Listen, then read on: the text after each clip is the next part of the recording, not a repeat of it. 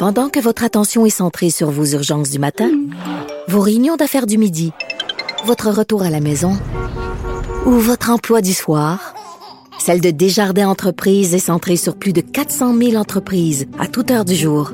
Grâce à notre connaissance des secteurs d'activité et à notre accompagnement spécialisé, nous aidons les entrepreneurs à relever chaque défi pour qu'ils puissent rester centrés sur ce qui compte, le développement de leur entreprise. Parce qu'en immobilier, faut être à son affaire. Suivez les conseils de nos experts. Via Capital, les courtiers immobiliers qu'on aime référer. Bonne écoute.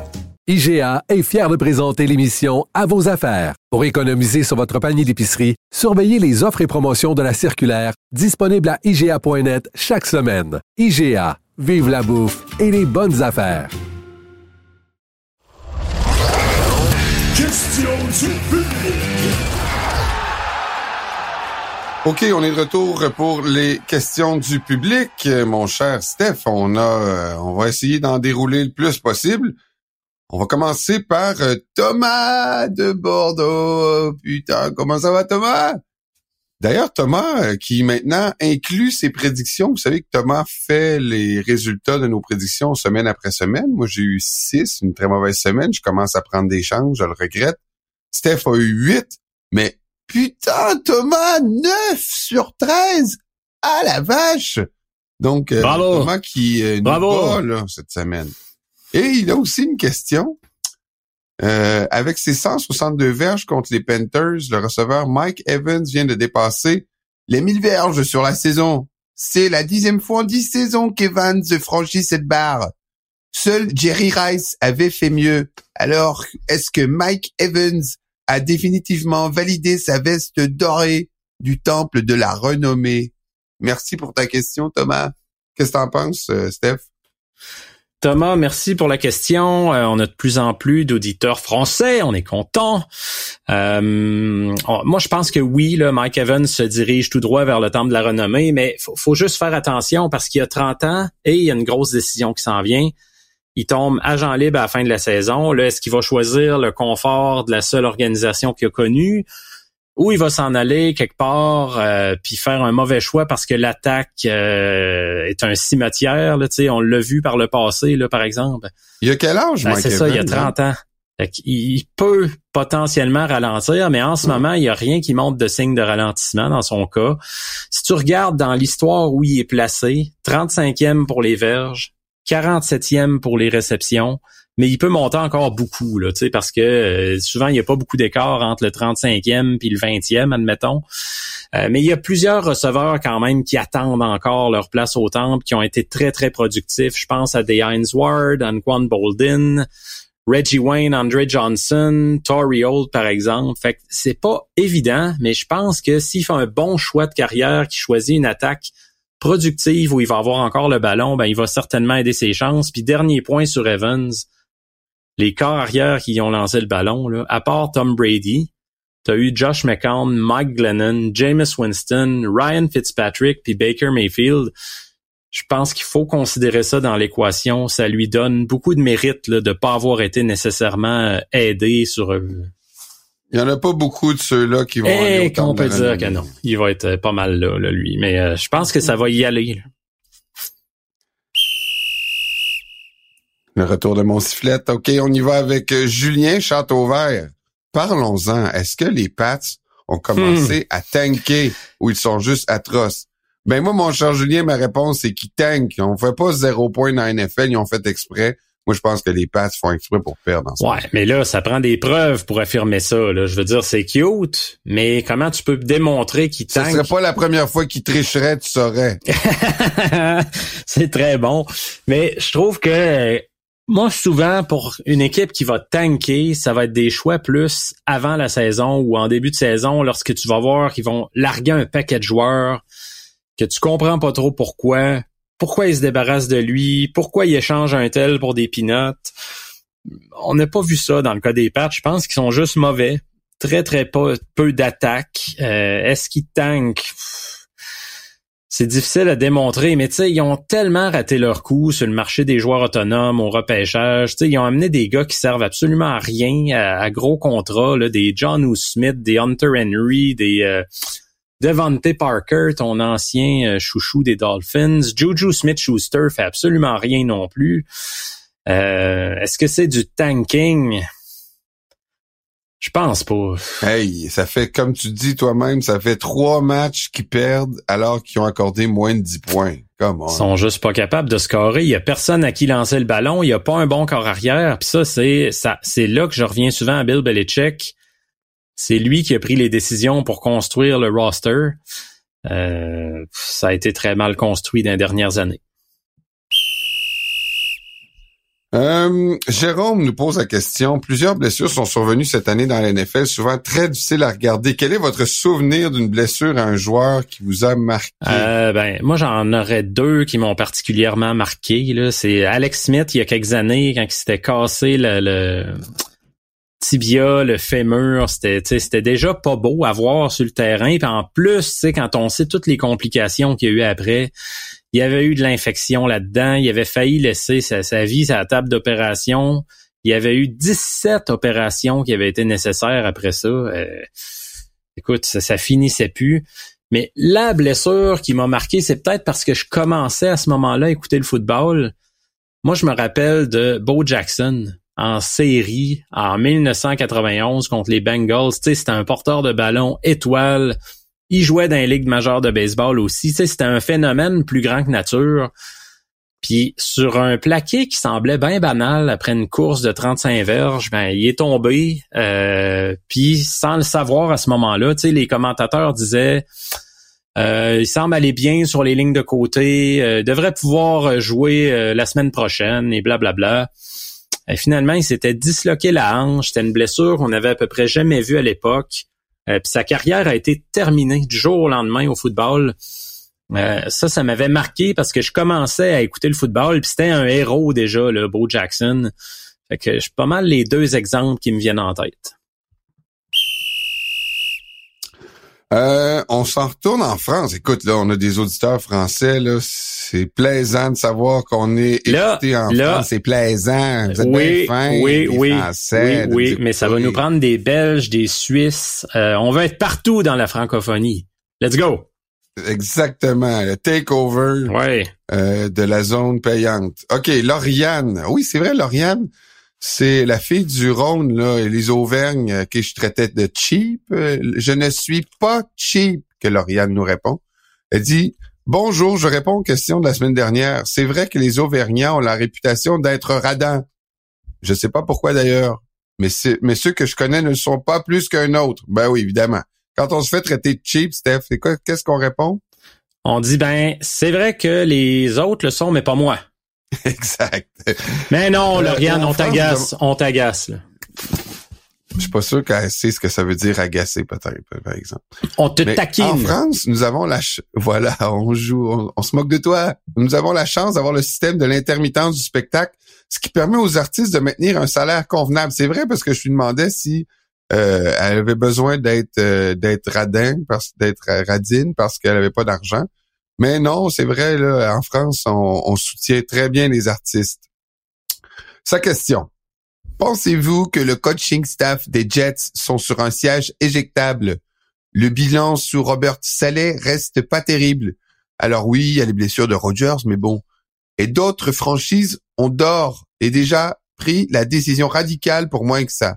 Alors, est-ce que tu penses que Robert Saleh va finir la saison et est-ce qu'il va faire, euh, est-ce qu'il va subir les, le lundi noir euh, de la fin de saison? Ben, je, je, pense qu'il est en sécurité. Là, selon les, les rumeurs qui circulent, ce qu'on voit, c'est que euh, la direction veut donner au personnel une vraie année pour se faire valoir l'an prochain avec Aaron Rodgers. Puis là, si ça marche pas, ben ça va fesser. mais on voit là, qu'Aaron Rodgers emmène large aussi là-bas parce que euh, il apprécie beaucoup Saleh.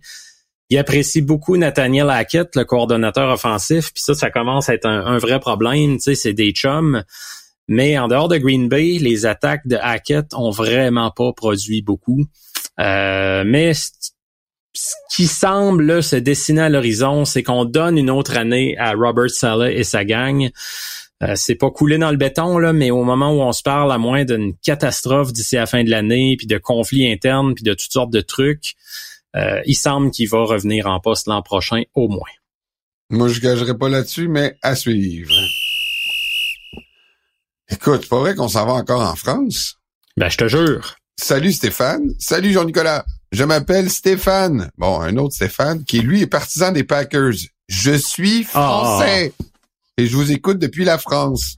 Moi aussi de Bordeaux. Seigneur. Salut allez, aux gens de Bordeaux. Hey, on a un crowd de Bordeaux. Stéphane, euh, donc euh, deux auditeurs de Bordeaux. Ben oui, ben oui. Ça doit être parce que il y a, ça doit être parce qu'il y a le tramway, puis ça, ça doit être une connexion entre entre le Québec et Bordeaux. Euh, Stéphane, donc, il nous pose la question. Une question football quand même. À ce stade de la saison, quel est l'intérêt pour certaines franchises de bien finir la saison, se battre pour gagner quelques matchs, en sachant qu'elles n'ont presque aucune chance de faire les playoffs? Et quel, et, quel risque de perdre des places à la prochaine draft? Par exemple, les New York Giants, Commanders et les Cardinals. Le tanking existe-t-il dans la NFL? À très bientôt. Ben, je pense que le tanking existe dans la tête de certains dirigeants, mais peut-être moins chez les joueurs, parce que euh, bon, un, euh, ils ont une fierté de ce qu'ils font sur le terrain, mais deux, souvent ils jouent pour soit un contrat, soit ils jouent parce qu'ils ont une situation où ils veulent absolument rester dans ce marché-là, ou au contraire, ils veulent se faire voir pour aller évoluer ailleurs l'an prochain. Donc, il y a souvent une question là, de fierté puis de gros sous qui se joue sur le terrain. Donc le tanking, à un moment donné, vient plus d'une organisation que des joueurs comme tels. Euh, ça, c'est une partie de la réponse. Euh, mais il y a aussi un incitatif à bien finir là, pour certaines équipes. Tu je prends l'exemple des Lions de Détroit. L'an passé, une superbe fin de saison. Tu commences 2023 en grande confiance. On voit ce que ça donne. Euh, les Texans de Houston, l'an passé, on l'oublie. Mais mine de rien, deux de leurs trois derniers matchs, ils avaient gagné.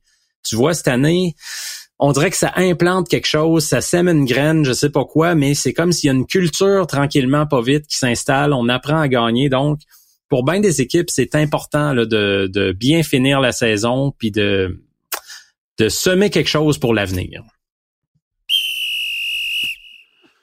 On s'en va chez un de nos auditeurs euh, réguliers, Mr. Russovski, qui nous pose la question suivante. Est-ce que Roger Goodell et les proprios ont l'intention de s'attaquer au problème de la médiocrité de l'arbitrage une fois pour toutes pendant l'entre-saison? Le pass interference évident manqué sur euh, en fait sur les Packers et la rudesse excessive qui n'en était pas une sur celle des Chiefs. Euh, clairement, qui, qui était clairement inbound. Ça tue le spectacle et ça peut ultimement influencer le dénouement de la game. C'est inacceptable pour une ligue professionnelle qui se veut la numéro un en Amérique du Nord. Je vais commencer une petite réponse, puis tu ah C'est sûr que il y a des équipes d'arbitrage qu'on le voit, des fois c'est plus difficile. Euh, là, ils prennent une mauvaise décision, puis là, ils rentrent dans une espèce de, pattern où ils se corrigent. Je pense qu'il y a eu un peu de ça là, dans la décision euh, des, des, des, des, euh, des Chiefs contre les, Packers. Reste qu'il y a eu, en effet, plusieurs matchs qui ont été mal arbitrés, mais en général, moi, je vois, je vois pas que la situation empire.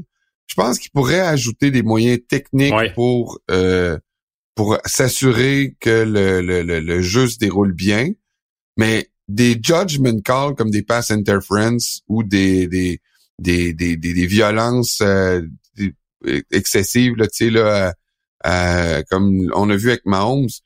Malheureusement, là, tu sais, on à vitesse réelle, c'est comme ça qu'ils l'ont vu. Faut leur faire confiance. Ben, écoute, t'as raison, c'est une très bonne euh, réponse.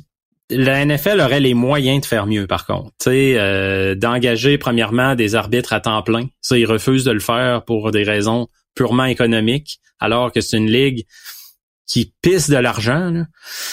Euh, puis il pourrait avoir des moyens technologiques un peu plus fiables, tu des puces, des trucs comme ça dans le ballon, sur les lignes de côté, pour, euh, tu plutôt que de mesurer à vieille chaîne comme en 1931. Là.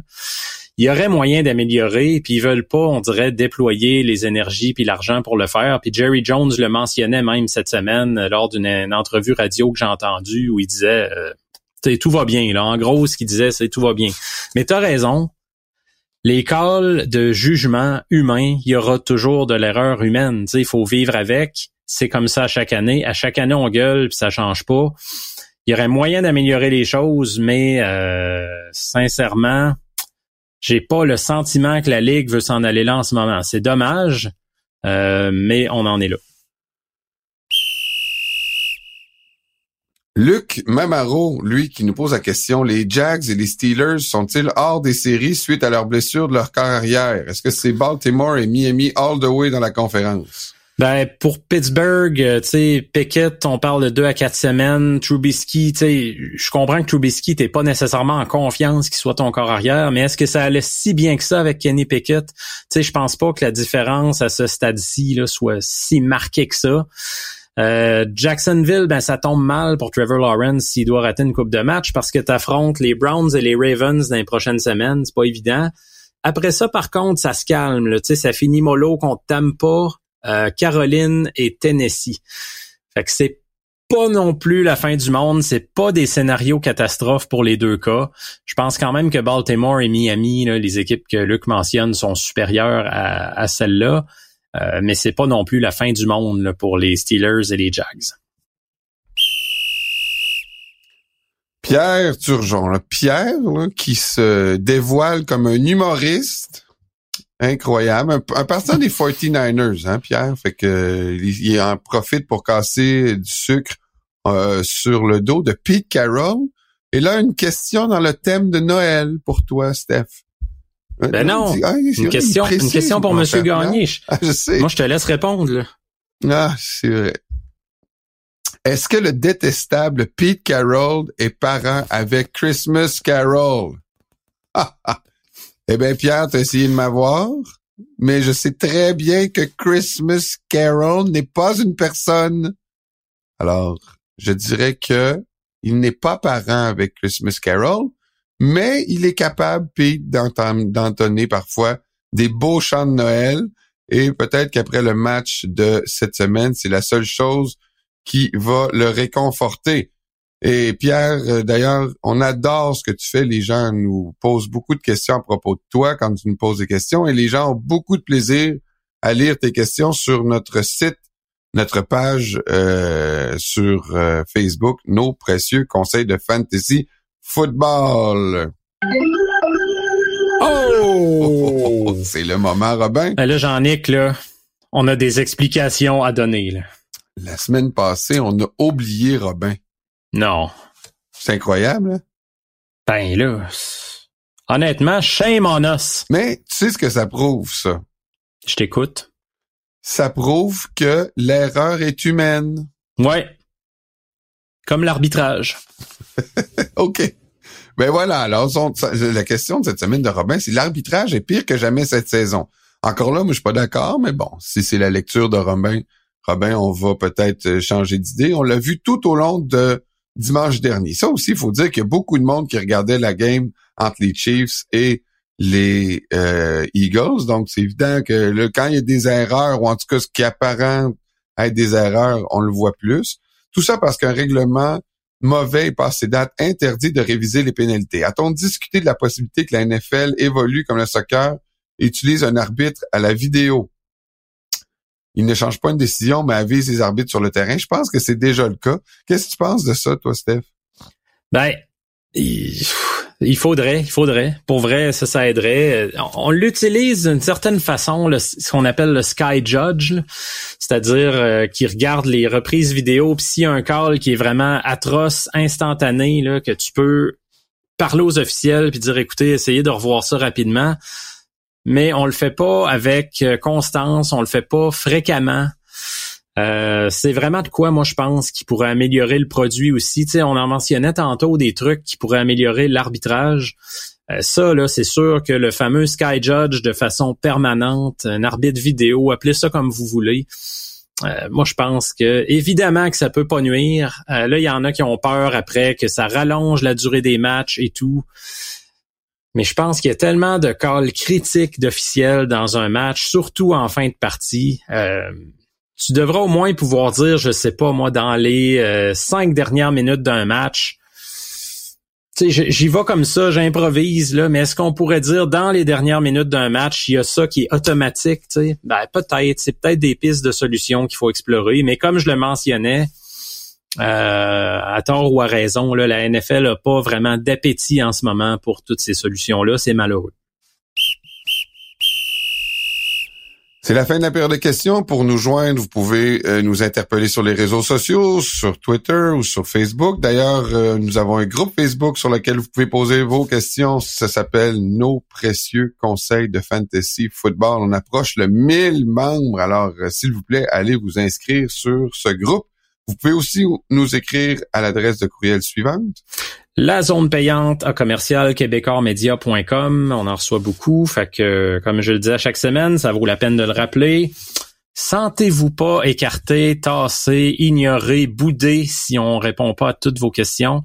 Il y en a pas mal. On essaie de rentrer ça dans un, format euh, quand même euh, qu'on veut pas étirer indéfiniment le côté temps. Euh, mais on pense à vous, on essaie de garder le plus possible les questions en banque quand sont intemporelles et on va y revenir. On fait une pause et après la pause, c'est une visite au bar. Bougez pas.